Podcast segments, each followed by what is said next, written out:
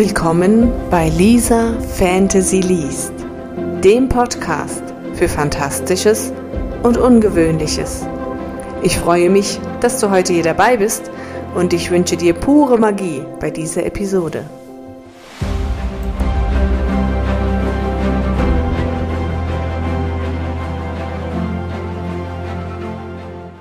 Hallo und willkommen zu einer neuen Folge Lisa Fantasy erschafft. Heute sind wir bei Teil 4 und wie ich beim letzten Mal schon gesagt habe, geht es heute darum, wie die Splitter entstanden und wie es mit anderen Gemeinschaften aussieht.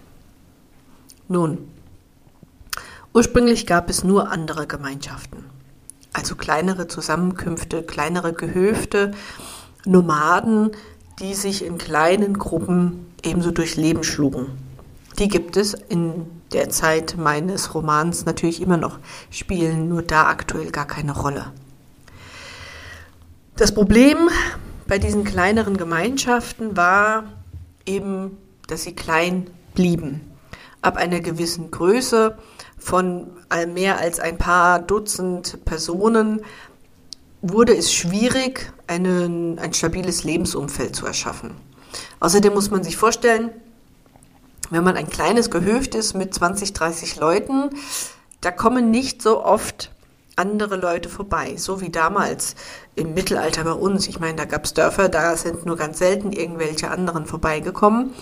Und dann ist das natürlich mit den Nachkommen, mit ähm, dem Bestehen dieser Gemeinschaften wird irgendwann etwas schwierig.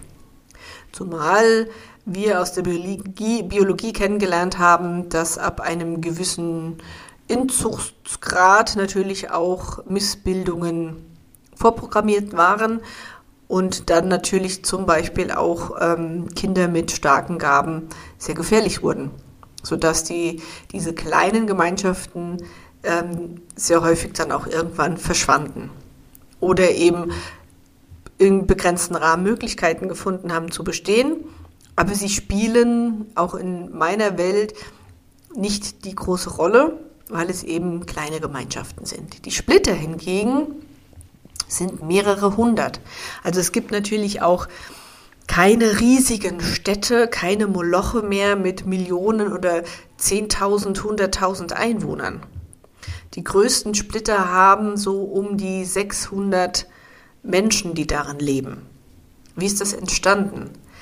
Nun, die Vigier haben festgestellt, dass die verschiedenen Begabten, die sich einem eigenen Regelwerk unterworfen haben und sich eben später dann auch Kanoniker, Naturale und Spirits nannten, dass diese Gemeinschaften größer waren als alle anderen und auch stabiler. Diejenigen haben dann auch Kontakt zueinander gesucht sodass auch so Sachen wie Inzucht nicht ganz so groß verbreitet waren. Und die Wege haben festgestellt, wenn solche Splittergruppen, äh, also solche Gruppierungen näher beieinander waren, und man muss sich halt vorstellen, Wasser und so brauchen alle. Das heißt, es gab nicht Unmengen von Platz, wo sich solche Gruppierungen haben bilden können, die größer wurden. Wenn die in einem gewissen Radius zueinander gelebt haben, war der Bereich, in dem aus der Wildnis wieder eine händelbare Natur wurde, größer. Das hat natürlich die Kanoniker auf den Plan gerufen, die gerne Gesetzmäßigkeiten untersucht und die haben dann auch herausgefunden, ähm, wie genau so das ungefähr funktioniert. Wieso genau ungefähr? Nun, ähm, es waren alles Theorien. Theorien, die bis aktuell in dem Roman auch alle funktionieren. Aber noch immer hat die Kanonika, auch wenn sie das nicht gerne zugeben würde, keinen wirklichen Plan, keine stabile Grundlage, warum die Wildnis reagiert, wie sie reagiert.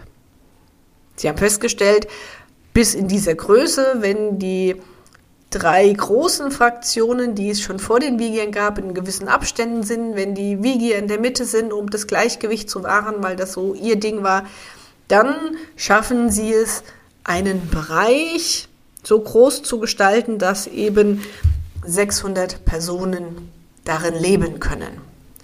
Es gibt immer wieder Tage, Blöcke, Tagelöhnerblöcke, die Blöcke der Freien. Das heißt, das sind vier Häuser, die in einem Karree zueinander stehen, so langhausartig mit zwei äh, Stockwerken. Also Erdgeschoss, erster und zweiter Stock. Das hatte ich in einer Folge ja schon. Und wenn Sie das so machen und so bauen und so aufteilen, dann klappt das. Es gibt eine relative Sicherheit, in der die Menschen einem geregelten Leben nachgehen können. Natürlich war die Arbeit schwer, wenn wir uns unser Mittelalter vorstellen, da hat keiner Däumchen gedreht. Das heißt, die mussten den ganzen Tag auf den Feldern arbeiten. Ähm, also die hatten jetzt keinen eitel Sonnenschein, aber sie mussten, konnten nachts quasi beruhigt schlafen, ohne die Angst im Nacken zu haben, dass sie mitten in der Nacht von der Wildnis verschlungen werden. Und dann wurde das natürlich an verschiedenen Stellen ähm, ausprobiert und es gibt einen Ursprungssplitter, also die erste Gemeinschaft, die nach einem bestimmten Konzept gebaut worden ist, wo es funktioniert hat.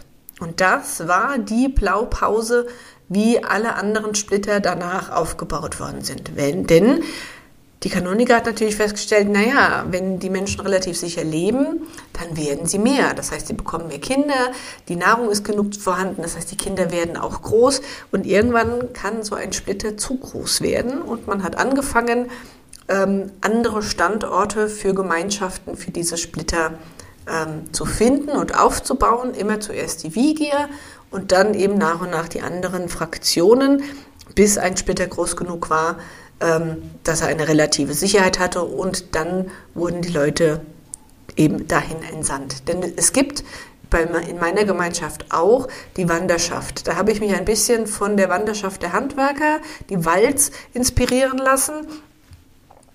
Denn man wollte natürlich Inzucht ähm, und diese genetischen Instabilitäten, die Launen der Natur gering halten. Also mussten junge Menschen, wenn sie eben nicht zu einer Fraktion gehörten oder wenn sie ein, ähm, erwachsen waren, mussten sie auf die Reise gehen, um sich einen neuen Heimatort zu finden, einen neuen Heimatsplitter. Die Wigier haben das Ganze koordiniert. Die haben geschaut, wo schicken sie wen hin. Also um es trocken zu sagen, die haben quasi Zuchtbücher geführt. Welche Familien haben sie wo schon Mitglieder hingeschickt, damit sich das nicht zu sehr kreuzt. Hört sich trocken an. Das haben die Freien natürlich so nicht gesehen. Die haben nur gewusst, sie kriegen eine neue Heimat und wenn sie Glück haben, können sie da leben, bis sie eben irgendwann sterben. Diese Reisenden für unterwegs, für die gab es extra Blogs, diese Tagelöhner-Blogs. Die haben da relativ für sich gelebt. Es gab einen Verwalter, den gibt es in allen Blockbereichen und der hat halt geschaut, dass die Sache läuft. Und wer Glück hatte, wurde dann von den Freien äh, angesprochen, ob sie eben nicht zu ihnen in einen Block kommen wollen, hatte den Vorteil, man hat seine Arbeit eingebracht, wenn man dann aber alt wurde, wurde, wurde sich um einen gekümmert. Ne, das war so ein bisschen diese Absicherung, solange ich gesund und jung und äh, kräftig genug bin, arbeite ich für den Block und wenn ich dann nicht mehr kann, gibt es andere, die sich um mich kümmern. So nach diesem Maßstab sind die Splitter aufgebaut, einfach weil es funktioniert hat und weil die Kanonika gesagt hat, so sind die Gesetzmäßigkeiten, wenn wir dann so machen, dann klappt das und es hat geklappt. Das heißt, die stärksten und einflussreichsten menschlichen Gemeinschaften sind die Splitter, die alle trotzdem noch irgendwie an diesem ersten Splitter hängen, der der Ursprung von allem war. Und jeder, der Probleme hatte, sich in diesen Splitter einzuführen, einzufügen oder der ähm, mit der Leitung ähm, der Fraktion nicht einverstanden war, der hat die freie Wahl, in die Wildnis zu gehen und dort sich eben auf die Suche zu machen, andere Gemeinschaften zu finden oder selbst eine eigene Gemeinschaft zu gründen oder eine Einsiedelei. Das sind so die groben Konzepte, von denen, wie gesagt, nur die Splitter mit ihren Fraktionen und den Freien in meinem Romanprojekt wichtig sind.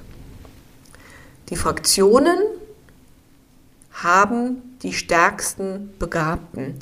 Und in meinem Buch geht es bei den Begabungen, werden die auch eingeteilt in Farben. Und um diese Gabenfarben, was sie bedeuten, woher sie kommen und was das überhaupt so ist, darum geht es dann in meiner nächsten Folge. Ich hoffe, es gefällt euch, ein bisschen mehr über meinen Roman kennenzulernen, der Ende März 2022 rauskommt. Und bis dahin werde ich euch natürlich noch einiges davon erzählen und es wird auch wieder ein paar Kurzgeschichten noch geben. Das nächste Mal, nächste Woche gibt es wieder eine Kurzgeschichte mit einem Gast. Und ich hoffe, auch das gefällt euch. Und bis dahin wünsche ich euch eine magische Zeit.